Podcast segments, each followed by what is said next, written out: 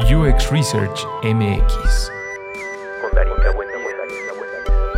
Entrevista con Shelia Acuña, Design Researcher. Soy Learning Experience Designer en Repensar Educativo y también feliz embajadora de la comunidad de Más Mujeres UX Perú. Me encanta el diseño y sobre todo mi corazón está en la investigación. Generar conversación en este podcast ha sido una de las primicias desde el día uno y al principio lo hacía mucho con mis colegas, con la gente que tenía cerca y tratando de entender qué era lo que pasaba en México sobre la investigación de usuarios, eh, diseño centrado en el usuario y todo aquello. Y conforme fue pasando el tiempo, digo ya casi son dos años de esa primera vez, eh, ahora estoy, eh, gracias al futuro y a la tecnología, con Sheila, quien el día de hoy nos viene a acompañar desde Perú para platicar un poquito sobre la experiencia de ser investigación y estar eh, por allá. Bienvenida, Sheila, ¿cómo estás? Bien, muchas gracias, muy feliz de participar y como lo dices un poco también, entiendo que ahora un lado positivo tal vez de, de, la pandemia y eso es que nos hemos unido más a nivel geográfico, por más que estemos lejos, así a nivel realidad, y nada, soy muy feliz de poder compartir y estar así, ¿no? Cerquita. Sí, esto, esto de, de, la tecnología y de ver lo positivo nos ha traído aquí el día de hoy para platicar. E independientemente de, de la situación, si era algo que estaba esperando, porque eh, Sheila Cuña, quien ya escucharon y quien, a quien ya se presentó, pues tiene una trayectoria bastante interesante. Ella también es design researcher, al igual que yo, pero tiene un bagaje eh, y experiencias que pueden ayudarnos mucho para entender qué es lo que está sucediendo en Perú. Y el haberte mandado ese mensaje e invitarte a, a esta conversación, pues es un poquito para entender cómo, cómo fue que comenzaste a resonar en esa cosquilla, ¿no? De, hacer investigación. Sé que estás muy em, empapada en todo lo que es investigación de banca, ¿no? Es donde más has tenido un poquito de, experiencia, pero cuéntame, ¿cómo nació ese quiero hacer investigación de usuarios? O sea, creo que como la mayoría de mi país, o sea, es como una historia así, como el tipo del sueño americano, algo así como el camino del diseñador aquí en Perú. Eh, la mayoría no teníamos todavía conocimiento de que existía este rubro de trabajo. Yo estudié administración, pero porque era lo más cercano a, poder hacer negocio, a conectarme con las personas. Eh, yo justamente estudié por eso, eso, porque me gustaba, tenía emprendimientos desde chiquita y me gustaba hacer con las personas, con los clientes, conversar. Esta parte más asociada un poco a marketing y que después cuando fui trabajando traté de estar en varias áreas que me permitieran conocer a las personas, pero seguía con esta, con esta duda de, oye, y aparte de investigación de mercado, no hay como que algo más. Igual hacía voluntariados sin saber que estaba como que forjando un camino, ¿no? Por ejemplo, estaba trabajando y a la par iba a investigar un tema de la percepción de los campesinos acerca de un transgénico que utilizaban para maíz. Y, o para unas mujeres empresarias en para el Ministerio de la Mujer, que eran o cosas que normalmente no, no bueno, la, última no tenía como pago, de verdad era yo yendo porque me encantó el proyecto de mi profesora, pero eran ya los primeros avistamientos de que a mí me encantaba este mundo, pero que no sabía que dónde encontrar, desenvolverme en él. Y ya luego, cuando estudio en un bootcamp de desarrollo web, es que me entero que ahora con los, bueno, la mayoría de la de innovación como que tienen esos equipos bien formados a la experiencia de usuario, a que tienen un equipo de desarrollo, que tienen un equipo de negocio. Y me, me, me, llamó mucho la atención. Yo había estudiado desarrollo web, pero no tenía nada de conocimientos y decía, yo quiero entrar ahí, pero no tengo la educación, no tengo la experiencia.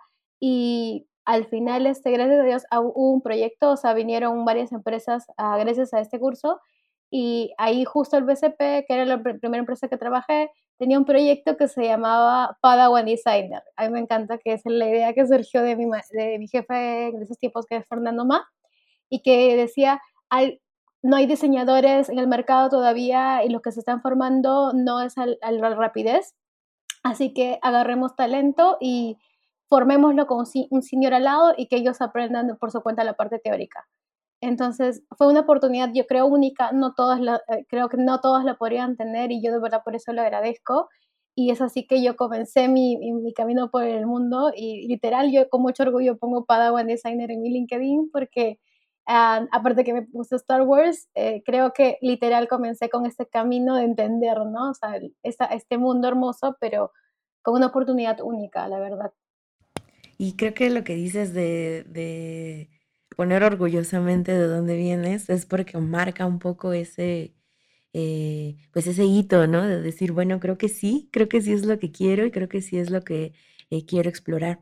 Y quiero tomar un poquito esto que dices de, de hacer trabajo voluntario, ¿no? Trabajo pro bono, porque a veces es una conversación que es difícil de tomar, porque, porque mucha gente dice, yo no voy a regalar mi trabajo, o por qué debería, ¿no? En ese sentido, dar algo extra, ¿no? Y creo que pocos hablamos de los beneficios de hacer pro bono o de cómo no solo alimenta el alma, sino que además te permite practicar y mostrar lo que sabes sobre la investigación de usuarios en este caso, para mostrarla al, mundo. ¿Qué tal ha sido eso de hacer pro bono contigo?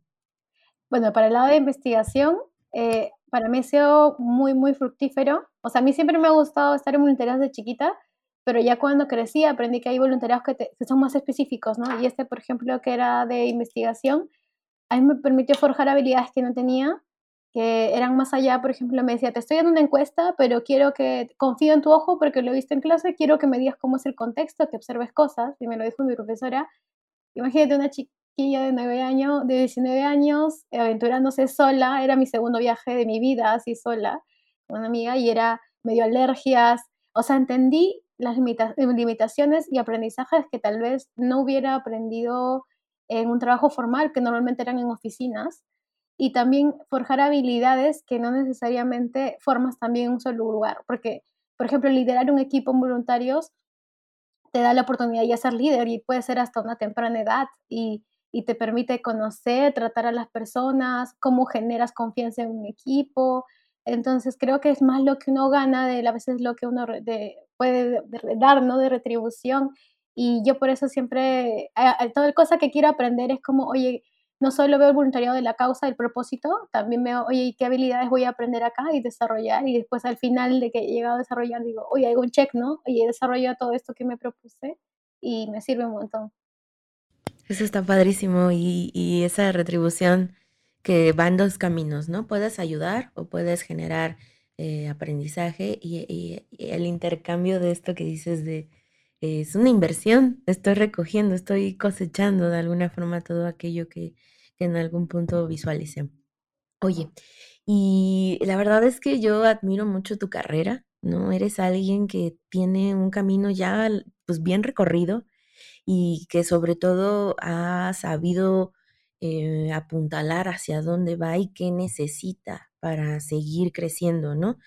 Eh, y digo, no te conozco, pero conozco tu trayectoria por, por, tu, mm, ¿cómo decirlo? Por tu actividad en LinkedIn, ¿no? Que es una de las cosas que he platicado mucho, sobre todo en esta temporada, con igual mujeres increíbles que le han dado durísimo, ¿no? A este tema de eh, pues no solo trabajar, no solo aprender y no solo desarrollarse profesionalmente, sino mostrarlo, ¿no? Y creo que este podcast, esta conversación, todo lo que venimos haciendo de la comunidad, de en este caso investigación, porque creo que nos ubicamos entre nosotros.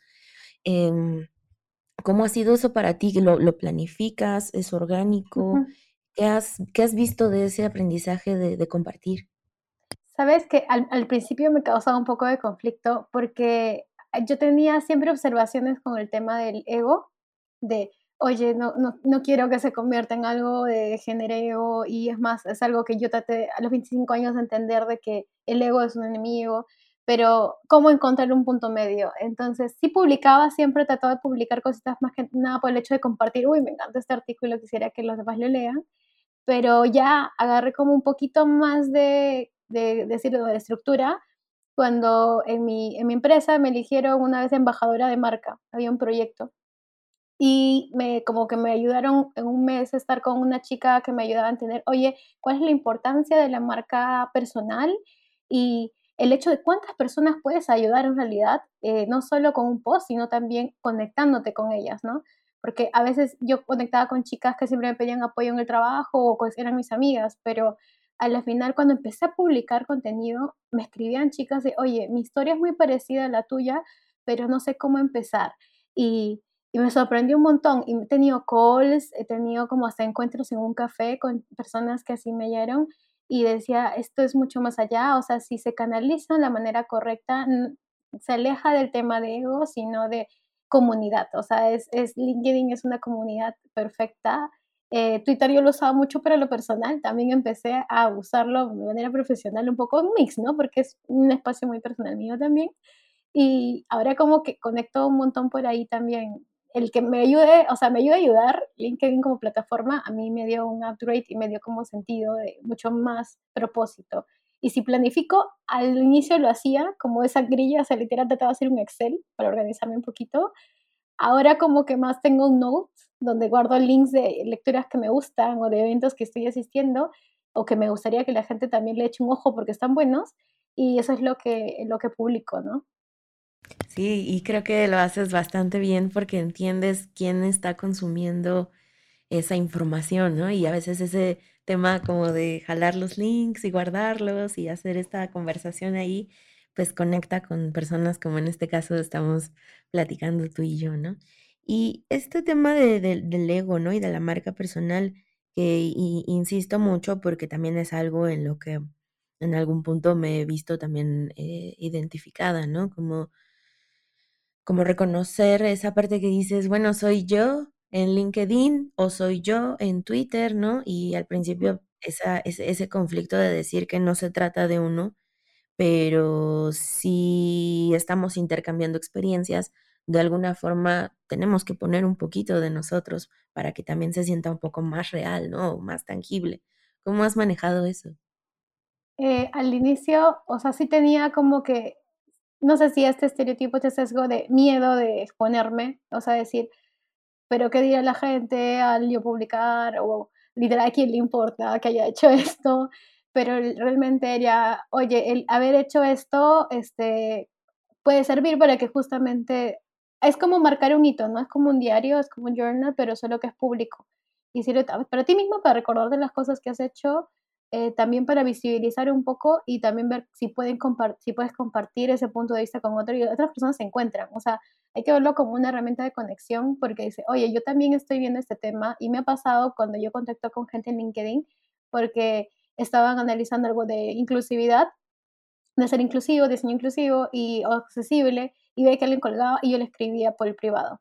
Entonces decía, ah, pero era una conferencia que ella dio y si yo no lo hubiera colocado, tal vez yo no me hubiera enterado que ella veía esos temas, independientemente si cuelgue lecturas. Entonces, yo creo que hay que tenerle menos temor, eh, sí ir con cuidado, porque también me ha pasado casos de medio acoso en LinkedIn, o sea, eso es, es demasiado para mí increíble creer que a pesar de ser una plataforma tan, tan profesional, nunca faltan algunos hombres que te escriben cosas horribles, pero este, creo que es parte del aprendizaje, no es como lo lidiamos en la vida real, no debería ser lo ideal, pero es visibilizar que también es una realidad que nos puede pasar a todas. Entonces, es, es pon tu marca, pero ten los cuidados que tengas que tener, pero no tengas miedo, ¿no?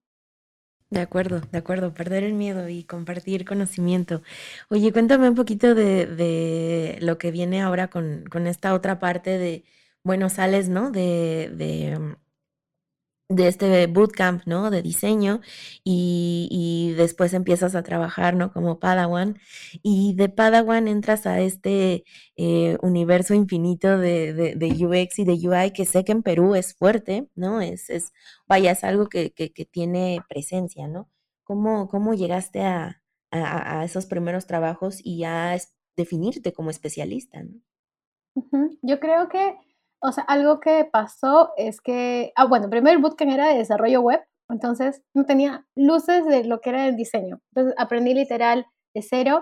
Les va a sonar gracioso, pero eh, con las tres amigas, mis tres amigas tuvieron como que la misma suerte de conseguir trabajos, a pesar de que no tenían experiencia en el diseño, y nos reuníamos en Starbucks los sábados y domingos de 9 de la mañana hasta las 11, o sea, el mismo café. O sea, es muy gracioso, pero es un punto de encuentro bien común y estudiábamos, literal, veíamos cursos, habíamos los cursos este, habilitados en Google gratis, IDF los que estaban habilitados en lecturas y fue aprender la parte teórica y la parte práctica en el, en el trabajo con el senior que me, me, asignaron, que en ese entonces este era así, era un padawan y un senior que iban de la manito y que literal hacías todo lo que hacía el senior, solo que acompañada, ¿no?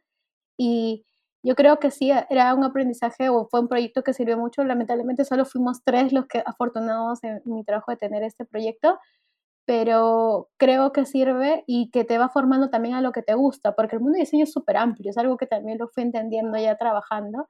Y mismo UX tiene especialidades bien específicas. Eh, me tocó decidir a los tres meses que mi, mi jefe habló conmigo y me dijo, tienes eh, Padawan Designer, el proyecto es o te especializas en Research, en UX o UI. ¿Cuál quieres tú? Y ahí fue esa pregunta clave y yo estaba súper indecisa tuve la fortuna de que tuve una conversación con alguien, ah, eh, porque ahorita déjame acordarme el nombre, pero una persona que, que, de verdad tiene un montón de nombre en diseño y que justo había venido de visita al, a la empresa. Y, yo le pregunté, estoy con estas inseguridades, ¿tú qué, ¿tú qué opinas? Y me dijo, por lo que he hablado contigo, yo de verdad creo que este, hablas mucho de investigación y que te gusta investigación, pero analiza bien eh, más que las herramientas, porque a mí yo tenía una preocupación de, yo no estoy diseño gráfico tampoco, o sea, entonces, ¿cómo voy a hacer? Y me decía, las herramientas se aprenden y lo que más falta en el mercado en realidad es UXers que profundicen en los insights de las personas. Y eso es lo más difícil y que eso te puede tomar años. Si quieres, ¿por qué no experimentas en research? Si de verdad te gusta, porque yo siento que como lo que me cuentas te ha gustado en estos tres meses, y después experimenta los demás. Y era, es verdad, y, y eso me ayudó un poco, o sea, no, ahí todavía no lo había cerrado, pero después vi como, tuve conversaciones con varios jefes de UX y UI así, como que hacían, y dije, no, creo que mi corazoncito siempre estuvo en la investigación, en estar ahí, aunque me rompieran las zapatillas, porque me pasó en una y se me abrió y todo. Y dije, este es mi camino, entonces así es como yo decidí, research es mi, mi vocación, Igual me gusta explorar mucho los otros, este, los otros mundos y ver cómo más bien Research trabaja con todos y cómo puedo sumar a los equipos. Y esa es la forma en que dije, voy a especializarme en esto y que me ha llevado ahí a un nuevo viaje, ¿no? De, nunca acaba, que nunca acaba porque el mundo de diseño es nunca acabar. Y lo dices re bien, ¿no? Es como eh, conectamos con todo, estamos en el, eh, en, todos y cada uno de los puntitos, porque al final la investigación eh, puede, puede ser ese pegamento que une a todo, ¿no? O también eh, en algún punto ese martillo que lo fractura, ¿no? Creo que depende de, de la perspectiva y de la necesidad. Y creo que este, este tema que dices es mi vocación y es lo que me gusta hacer. Em, a veces es como difícil de identificar, ¿no? Porque uno piensa que quiere estudiar, no sé, diseño o la gente que estudia ciencias sociales, ¿no? Que está como muy enfocada en ok, quiero entender la mente, quiero entender al humano, quiero entender a la sociedad, a la comunidad. Y en realidad todo eso es necesario justo para esa profundidad, ¿no? De la que hablas y de la que te, te, comentaron en ese punto. ¿Cuál crees que ha sido el reto más grande para ti al hacer investigación eh, desde ese momento en el que dices, esta es mi vocación? Hasta el día de hoy, ¿no? Ser una referente importante en Perú y tener la voz, ¿no? Y, el nombre de, poder llegar a muchos lados, ¿no? Con este tema de, la investigación. Yo creo que lo más difícil en la investigación es la misma consecuencia de ser empáticos. Eh, creo que el ser empático te permite abrirte y ser vulnerable de una manera porque compartes las historias de las personas, ¿no? Eh, el lidiar eso y cómo un poco también más bien eh, alejarse o ver una perspectiva también de lo emocional separado de lo racional es bien difícil. Y lo voy a poner como un ejemplo para, para tangibilizar eso. Es que, por ejemplo, un proyecto que me fue muy, muy difícil trabajar fue con una comunidad de mujeres que están por todas, o sea, hay comunidades de mujeres que tienen un sistema financiero que están en las zonas más alejadas acá de la ciudad, en las zonas periféricas, y que tienen un sistema que han hecho ellas mismas y que es alucinante y que es complejo, es bien complejo, es un tema hasta que parece ya desde banco, la complejidad, y queríamos como que diseñar algo, ¿no? Pero también hay priorizaciones de proyectos, ¿no? Entonces era, tal vez hay un riesgo, o sea, trabajas con comunidades vulnerables y ahí va, o sea, a veces puedes trabajar con comunidades vulnerables y no necesariamente vas a saber qué proyecto va a salir o no. Tal vez algo parcialmente o tal vez no salga a la medida que uno desea y así son con los amarillos de proyectos. Entonces, tú te llegas no a enamorar de la solución, más bien de las personas, pero justamente ese amor que tienes por las personas hace que cuando veas al fin el proyecto o no salga, por ejemplo, el proyecto, te involucre emocionalmente y te puede afectar como persona, ¿no? Esa creo que es la parte más difícil que podemos lidiar como investigadores porque es como sentir que ha fallado alguien. A mí me pasó, es como, literalmente fui a llorar un día en varias investigaciones de les he fallado y sabiendo de que yo tenía una esperanza, o sea, cuando haces una entrevista a veces sabes que tú no las puedes apoyar a las personas, o sea, no puedes solucionar su vida en ese momento, pero que lo que diseñes o lo que diseñe la empresa busca justamente solucionar sus problemáticas, pero a veces no es así realmente al final del viaje, ¿no? Entonces ahí es lidiar con la frustración, entender que es normal, porque también el no, no llorar, más bien este, te quedarías con este sentimiento y hablarlo con el equipo y ver qué se puede mejorar para que justamente eh, se contemplen esas cosas dentro de los proyectos y no suceda, ¿no? Pero creo que, que sí, la empatía es justo esta arma de, arma de doble filo que, que te, puede, te puede volver muy vulnerable. Sí, de hecho sí, totalmente, estoy bien de acuerdo contigo. Estaba leyendo un tuit apenas de Indy Young y ella escribía que justo la empatía no es pues, ay, ¿no? Pobre persona, ¿no? O sea, sentir este tema como de la compasión o, ser autocomplaciente, sino la verdadera empatía justo radica en eh, qué tan vulnerable y qué tan entendible puede ser esa circunstancia para nosotros y para la persona que lo está viviendo, ¿no? Y, y eso de la, de, de, la sensación de fallar, pues pasa muchas veces, ¿no? ya llegó la hora sad del, del podcast, pero sí es cierto, sí nos pasa que, que llegamos a esa, esa realidad en donde todas esas expectativas, todas esas hipótesis y todos esos sueños inalcanzables, cuando llega esa dosis de realidad con el usuario, es como, ¿y ahora cómo le hago para, pues para campechanear eso, no? Y este tema, Sheila, de, de, de, después de hacer todas estas también iniciativas en las que te encuentras, ¿no? Quiero que me platiques un poco cómo ha sido eh, el, el, tema de, de, las iniciativas, ¿no? Hay, hay, una que apenas estás justo eh, sacando, ¿no? El tema de eh, repensamos, me, me, parece, o repensando. Sí, repensando, sí, eh, repensando. Entonces, eh, platícame cómo, cómo, cómo surge esto, ¿no? Ah, bueno, eso, eso, es bien gracioso. Yo estudiaba, estaba estudiando un curso en realidad de empresario educativo que tenía que ver con estrategia digital, porque quería entender cómo podía sacar un research un montón de información de la data, de lo cuantitativa que me llegaba. Y en el camino justo eh, el dueño me habló y me dijo, oye, eh, ¿puedo hablar contigo? Sí, pensaba que era de curso. Y me, dijo, no, ¿sabes qué? Eh, yo dijo, me contaba de cómo era el proceso de elección de profesores y cómo le gusta hacer comunidad. Y yo no entendía hasta ahí, hasta que, hasta aquí iba el punto. Y me dijo, la verdad es que yo estaba buscando profesores nuevos para el curso de UX estratégico y eh, le hace él como la convocatoria y como que pregunta referidos. Y me dijo, yo he hablado con 12 personas que la mitad te conoce, otras no, y todas me han recomendado tu nombre cuando he dicho research. Y yo dije, ok, o sea, primero que nunca supe quién eran esas 12 personas, solo de una, y me pareció como impresionante y me dijo, no quieres enseñar. Para mí en ese momento me dio mucho miedo personalmente porque había enseñado que en mi universidad, pero con compañeros y pero nunca hacía alumnos externos y que fueran tan diferentes y diversos. Entonces dije, voy a tomarme este reto y me dijo, bueno, si te interesa, haz una, una, una, clase prueba que dura 15 minutos, tienes jueces y, y las juezas que son las profesoras este, actuales de otros cursos que justamente son de diseño te van a calificar. Y habían chicas que yo las conocía por LinkedIn, que eran de renombre, que ya eran mis jueces encima. Y dije, bueno, lo voy a hacer, lo voy a hacer porque eh, medité y dije, de verdad, creo que yo aprendí un montón más enseñando entre mi grupo de amigas, entre con nosotras cuando aprendíamos en este Starbucks que te digo.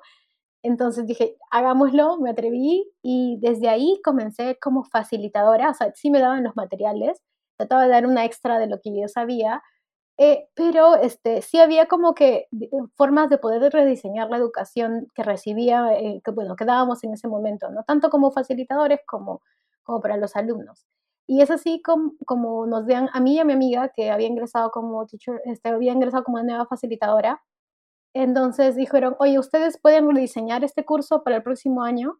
Y nos quedamos como, otra vez, no, no lo sé hacer, pero probemos. Entonces empezamos a explorar un montón de cosas, un poquito de Learning Experience, que en esa época había un poco menos info que ahora, y de otras metodologías que aprendimos eh, gracias a que yo y ella habíamos sido asistentes de profesora de una, amiga que se llama Rosario que enseñaba inglés, pero que de verdad aplicaba un montón de metodologías bien interesantes y que empezamos a aplicar.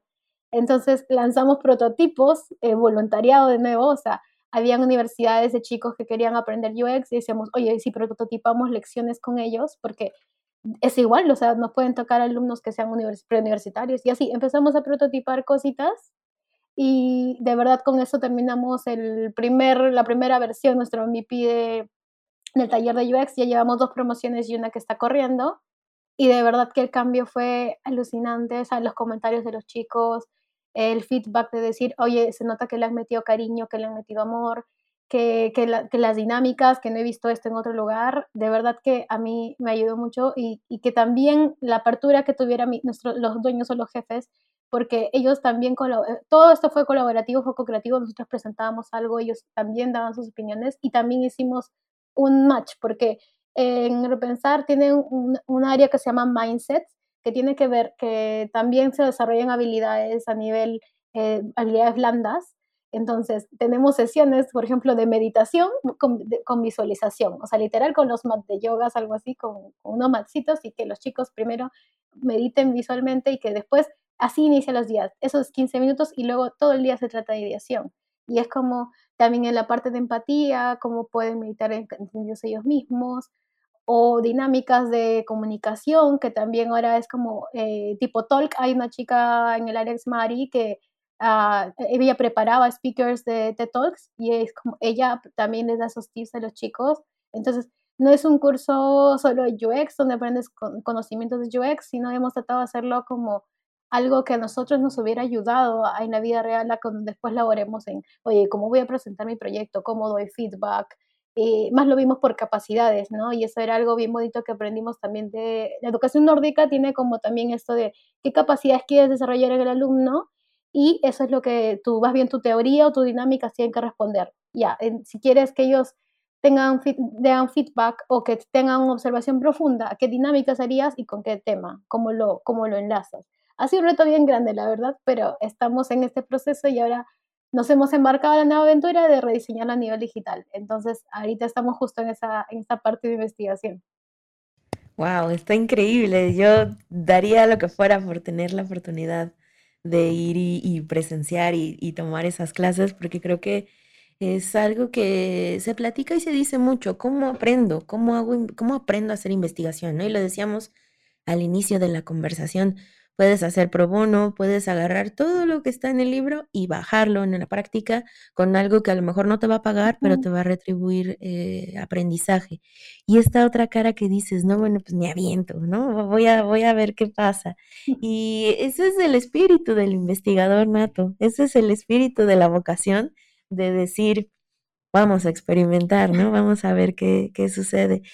Y otra de las cosas que también dices que está muy increíble es eh, colaboración, colaboración entre los equipos con todas esas habilidades que tienen, que pueden ayudar, ¿no? A modificar este tema, por ejemplo, de las dinámicas o de la educación, ¿no? Que proviene pues más de, de todo este tema de, pues de primer mundo, ¿no? De cómo, cómo bajan ese conocimiento y que se puede aplicar al diseño centrado en el usuario sin ningún problema, ¿no?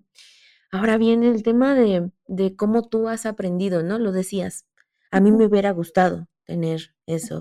Eh, obviamente haciendo mi, mi, scouting en tu perfil, eh, vi que el tema de la educación es algo que te apasiona, o sea, te gusta porque, o al menos eso creo, la gente que nos dedicamos a estudiar mucho, pues es porque nos gusta. No creo que ya a esta edad nos obliguen. y, cuéntame un poquito de, de este supercurso de Copenhague, ¿no? De cómo fue que hayan llegado a Perú y les hayan dado toda esta educación. Justo, eh, sí, fue, fue una oportunidad increíble porque lo trajo una empresa, Minova, eh, alguien se llama Jake Raymond, que de verdad es bien, bien chévere, si lo conocen como persona, tiene cursos de Lego y todo eh, alucinantes. Y creo que esta persona vio la oportunidad de que en diseño no había mucha especialización, cursos bien específicos, o sea, porque los cursos que vinieron acá de Copenhague eran bien específicos. Uno que era bien abierto, que era el Design Thinking, y los otros sí eran bien específicos. Entonces, eran caros, sí, no voy a mentir, eran como, no son tan accesibles para todos, pero creo que la oportunidad de que vengan y el ahorro de los pasajes y de todo, de verdad que suma y que además es una certificación que te, te va a ayudar a entender el nivel de tu diseño tal vez a lo que uno tiene expectativa, ¿no? Oye, ¿qué pasará afuera? ¿Estaremos como afuera? Este, este tema de estamos en la vanguardia, estamos igual, ¿cómo estamos el estatus, ¿no? esta necesidad de entender. Entonces, a la final llevaron, llevaron unos cursos lo que más me gustó es que las personas que llegaban a los cursos eran de perfiles bien diversos y los profesores también, o sea, los profesores podían trabajar juntos, pero cada uno tenía su bagaje cultural eh, bien, bien marcado. Unos uno nos tocó, por ejemplo, una española, pero que venía con un chico que es de Estados Unidos y eh, justamente ese mix se notaba en las clases, ¿no? A mí me encantaba de que eran cortos y que podía pedir permiso, por ejemplo, en el trabajo y nutrirme de toda esta educación y preguntas y no solo de las clases, porque sí eran ricas en conocimiento, pero la experiencia de los profesores, que les decíamos, ¿y esto cómo lo aplicabas en un proyecto? Ellos nos abrían en sus, sus presentaciones y nos hacían ver cómo ellos aprendían, cómo ellos habían aplicado tal cosa que nos estaban enseñando, y eso nos servía un montón. Y además que conectas, ¿no? Yo con varios profesores eh, llegué a conectarme pues, por LinkedIn, en algún momento alguno de ellos les habré hecho unas preguntas, y creo que es bonito porque a la final te das cuenta que también no es que estamos alejados, o sea, las prácticas en diseño solo son diferentes por el contexto y tal vez por cómo lo llaman, porque también hay nombres de herramientas que uno hace y que también eso hay que ser consciente. Uno hace un montón de cosas y tal vez no sabías que tenía un nombre. ¿Qué me ha pasado? Cuando yo estaba investigando para enseñar a los chicos era, ay, eso tenía un nombre, yo no sabía que se llamaba o que alguien ya lo había patentado. Pero mejor que ya tenga una patente, porque así los chicos pueden buscar más información de eso. Y eso me pasó también con ellos. Sí, creo eh, sí, no, totalmente, ¿no? Qué, qué, qué, qué, qué privilegio realmente, ¿no? Porque dices, bueno, ok, tal vez no es tan accesible, pero una vez más, ¿no? Retomemos el punto de la inversión. El hecho de tener esta perspectiva, ¿no? De, de, esto de, que mencionas de la vanguardia y de eh, todo lo que estoy aprendiendo realmente hace sentido aquí, es diferente, ¿no? ¿Qué tanto puede variar? Y justo eh, analizando un poco el tema, ¿no? Eh, el tema de, bueno, ok, design thinking para servicios, tal vez eso sea un poquito más bajado, ¿no? Pero el tema de service design and change management creo que es un tema pues bastante enriquecedor, sobre todo por la tendencia que hay actualmente, ¿no? Al igual que el design for future casting. ¿Cómo fueron esas este, expectativas y sobre todo las mm. dinámicas o los entregables de eso? A mí me gustó, me gustó mucho, creo que mi preferido justo sería el de Service Design Management, porque si bien era ah, ya esas herramientas, oye, conozcan el Blueprint o Journeys, pero es algo que ya tal vez podíamos haber conocido en la práctica, pero que luego la segunda parte del taller trataba en cómo comunicas esto para que sea desde el punto de vista de negocio y que ellos también compren las ideas y que entiendan lo que tú quieres decir. Eso era súper relevante y que justo por eso se llama Design Change Management, ¿no? Service Design que era cómo cambias la mente de, la, de, las personas que trabajan en tu equipo, cómo identificas, por ejemplo, qué tipo de, de stakeholders tienes, ¿no? O sea, ya sabes que estas personas son difíciles, estas no término medio, son aliados, y cómo, categorizar a tus stakeholders y cómo responder con tu presentación a todos ellos, ¿no? Entonces, eh, no es que nos dieron como, ese es el entregable final, pero te dan un montón de opciones de cómo presentar. Por ejemplo, decían, para presentar eh, tus principios de diseño, puedes hacerlo así, eh, para presentar las características del usuario, pero de una manera en que yo, por ejemplo, soy una persona cuantitativa, puedo usar el araña, por ejemplo, el gráfico de araña, para que para ellos les da una tranquilidad de ver, ah, de 1 al 3 al 5, esta persona es, no sé, más, más, este, em, eh, más característica, ¿no? O sea, una característica en específico es más esto. Entonces, era más como comunicar las herramientas ¿qué haces? O sea, que uno hace en el día a día, pero que te ayuda a poco a poco a tú a conectar y ser empático también con tus stakeholders, ¿no? No son el enemigo. Es algo que también es como, ay, los negocios no me dejan hacer esto, pero no es así, tanto así. La verdad es que yo tengo muchos mm. amigos bien cercanos, tanto de desarrollo como de negocio, que aún así medio del trabajo los mantuve porque trabajamos muy de la mano, o sea, intercambiamos cosas, oye, tú quieres bajar una entrevista y yo de paso eh, quiero entender cómo tú sacas tu, el modelo de negocio, estos indicadores. Entonces creo que es mucho así, ¿no? así como hacemos la empatía con los usuarios finales, ese curso te enseñaba o te dirigía o te da herramientas justamente para empatizar con tus stakeholders y presentarlo, ¿no? Como, como debería. Ese curso me encantó demasiado, sí. Padrísimo, ¿no? Y, o sea, justo de entregable, luego decimos entregable y es como, bueno, ¿qué me vas a dar, no? Pero más bien es como, me refería más al, al resultado, ¿no? Al delivery, pues, pero que no ah, necesariamente puede ser algo, algo tangible. Pero es, es algo bien importante y bien necesario, ¿no? Porque luego nos tocan cada, cada, cada personaje en el mundo de, del diseño que, que quieras o no, genera un impacto en nosotros, ¿no? Porque pues un día puedes estar de buenas y decir, bueno, no, no estuvo tan bien, pero no pasa nada. Y hay días en los que pues, ya uno anda muy mal y de repente pasa cualquier cosita y bueno, eso te puede deprimir días. Sí, sí, Sheila, ¿para, ¿para dónde va ahora esta increíble trayectoria que tienes? ¿Qué más quieres hacer? Yo soy tu fan, eh, te admiro mucho, desde hace mucho tiempo te traigo en el, en el ojo y siempre digo, wow, porque hay como esto que hablábamos, ¿no? De eh, generar una marca o una presencia o como que sea que le queramos llamar, ¿no? Y la gente también va identificando un poco de ti y de tu personalidad o de cómo tú eres o cómo vibras, ¿no? Y lo que para mí eh, yo recibo de ti, de lo que tú compartes, es una pasión genuina y una entrega a una vocación, como bien lo dijiste. Y creo que lo que viene para ti, pues obviamente es lo que tú decidas hacer y es a lo que yo invito a la gente a que se dé cuenta de que personas como tú, que dicen, esto quiero hacer y lo hago y busco y rebusco y, e invierto fines de semana en Starbucks para aprender, ¿no? Y, y, aquí estás conmigo en sábado cuando bien podríamos estar haciendo otra cosa, pero... ¿Qué, qué, qué nos puedes decir a todos aquellos que estamos empezando en, el mundo de, de, la investigación y que queremos en algún día cuando seamos, cuando seamos grandes ser como Sheila? No, yo creo que más como Sheila es que cada uno entienda su propio camino sin, sin hacer justamente, o sea, entendiéndose, autoconociéndose, ¿no? O sea, a mí creo que me ha ayudado esto de autoconocerme. Me pasó a los 25, cuando me pasó algo así súper deep en mi caso personal. Pasó por depresión y esto me ayudó a entender mi propio camino y a no temer, o sea, creo que antes era un poco más temerosa, pero no pensar que las circunstancias que tienes van a limitar lo que puedas lograr.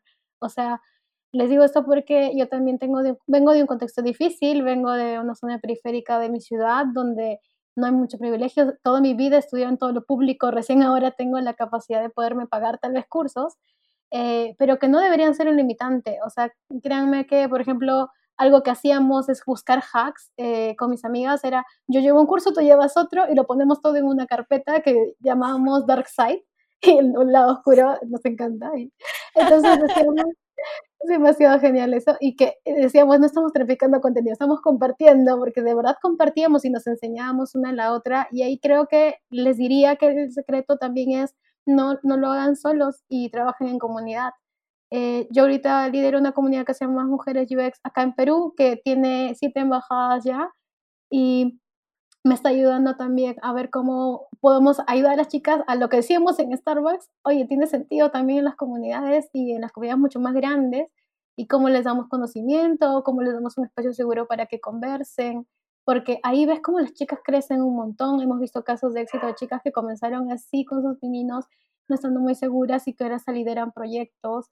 Entonces yo creo que el secreto es no encontrar tu espacio seguro, encuentra tu espacio seguro, autoconócete mucho eh, y busca ayuda cuando la tengas que buscar, ¿no? O sea, no, no, no tienes que crear tú la pólvora, la pólvora ya está creada a veces y solo es pedir ayuda, no temer y hablar con las personas. Justo el LinkedIn es un buen paso para empezar porque puedes hablar con alguien. Yo cuando no sabía nada de diseño, literal escribía a una, o sea, me conectaron gracias a, bueno, a mi, mi, mentor de esa época, a una personaje que se llamaba Sandra Vilches, que es ahora mi amiga y es mi vecina, que no sabía.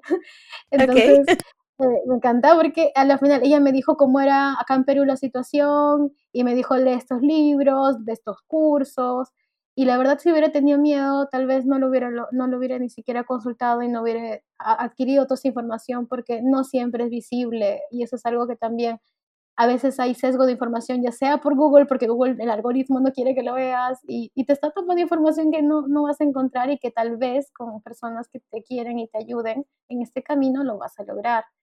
Entonces, yo creo que eso, ¿no? O sea, estar siempre en comunidad y no estar sola te va a ayudar a que, oye, esto no es algo que, que sea tan difícil, es algo que has paso por pasito, ¿no? Y ir a tu ritmo también, porque yo cuando empecé en el mundo de diseño ya tenía 26 años y dejé toda mi carrera prácticamente porque estaba más enfocada en negocios, ¿no? Entonces era, oye, y ahora es un nuevo paso, es Padawan Designer porque ni siquiera era como el símil analista y era, pero está bien, o sea, creo que aprendes más de la humildad que a veces de tú mismo ponerte sesgos de lo que uno valora como éxito. Entonces, si tú misma te, te pones estos límites, a veces no ayuda. Entonces, abrirse y ser humildes desde el aprendizaje te va a llevar a, entender mejor todo, ¿no? Y no agobiarte en el camino porque no debe ser doloroso, sino algo que disfrutes. Sí, porque además hay, hay noticias al respecto. Eh, es, es, un camino complicado, ¿no? O sea, no, no porque sea difícil, ni porque no sea algo que no puedas hacer, sino porque la misma industria y el contexto y el que es relativamente nuevo, pues somos los primeros que, que vamos a estar ahí como eh, pues sumando esfuerzos, ¿no? Y, esto que, retomo de ti, de, de, más mujeres en UX, ¿no? Que pues ya son siete, siete países, ¿no? Que están ahí eh, incluidos. Digo, tuve la oportunidad también en algún momento de charlar con las chicas de aquí de más mujeres UX en México. Hay alianzas entre otras comunidades, ¿no? Apenas en febrero fue el Gender Jam y, pues UX Research MX estuvo ahí tratando de, apoyar, ¿no? Y vaya la, fuerza y, de verdad así yo me quedé con ese, esa sensación, la fuerza y el poder que tiene juntar a tantas mujeres que tienen ese mismo objetivo de aprender y de movilizar. Mira, hasta te lo digo y se me enchina la piel porque es algo que dices, no puede ser posible que de una pasión o de una necesidad de compartir, porque hay algo de reconfortante y hay algo de enriquecedor personalmente hablando, ¿no? Por eso lo hacemos también. Y que estemos conectadas justo ahora, ¿no? Uniendo estos puntos desde distintos países, es una invitación para todos y para todas, que se puede, que existe este gran bagaje tecnológico que ya inclusive dominamos, ¿no? Para poder establecer estos puentes, Sheila. Muchas, muchas gracias por venir a platicar conmigo y por hacer un puente más entre este podcast y, la comunidad. ¿Hay algo más que quisieras platicarnos, que quisieras eh, compartir? ¿Dónde te encontramos? ¿Cómo te leemos? Digo, obviamente, eh, si están en la investigación, Sheila es un must. Síganla en Twitter, síganla en LinkedIn. Dinos tus, tus, tus redes, ¿cómo te buscamos? Ah, en, bueno, en, Instagram creo que sí es más personal, que es 20, Sheila subió en 2390, que si quieren ahí, bueno, me pueden conocer de manera más personal y con todos mis, mis gustos ahí raros, pero que son divertidos.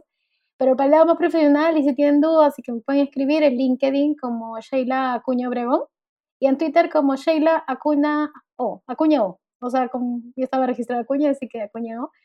Y de verdad que estoy abierta a cualquier consulta, a cualquier, este, no sé, desde lo más pequeño, de, oye, ¿quieres revisar esto? O ¿cómo hago esto? De verdad, de la cosa más pequeña, o solo quiero conversar, necesito a alguien con quien conversar, también estoy ahí, o sea, de verdad creo que hay que perderle el miedo a eso y creo que también un último mensajito que quería decirles es que también aprendan como ustedes aprenden, así, literal, es aprender a cómo aprendo porque yo, eh, hay una, ah, yo, hice un, yo hice un test que se llama BAC, que se llama Visual Auditive Reading and Kinesthetic, y a mí me sirvió para saber cómo aprendía y a no sentirme mal porque me había pagado un curso de la IDF, por ejemplo, y no podía acabarlo y me sentía súper mal y había invertido 72 dólares y era porque yo no era muy reading, yo era más visual y kinesthetic. Y son los cursos justo que más me han gustado. Entonces, yo creo que esas cositas tan pequeñas que uno no sabe, pero que ayudan a, oye, ¿sabes qué? Con razón, no me, no me servía leer tanto Medium, sino ver videos, no sé, de doméstica curseal, lo que sea, porque tú aprendes así. Entonces, eh, si tienen así también duditas o hacks que quieran de educación, también los puedo ayudar, porque ahorita estoy en este mundo investigando un poquito y si puedo ayudar en eso, también bienvenidos a investigación y un poco de educación.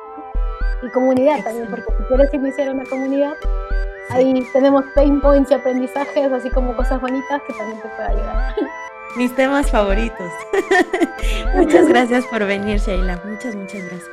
Ay, a ti. Disfruto mucho, mucho, mucho, mucho. UX Research MX. Entrevista con Shelia Acuña, Design Researcher.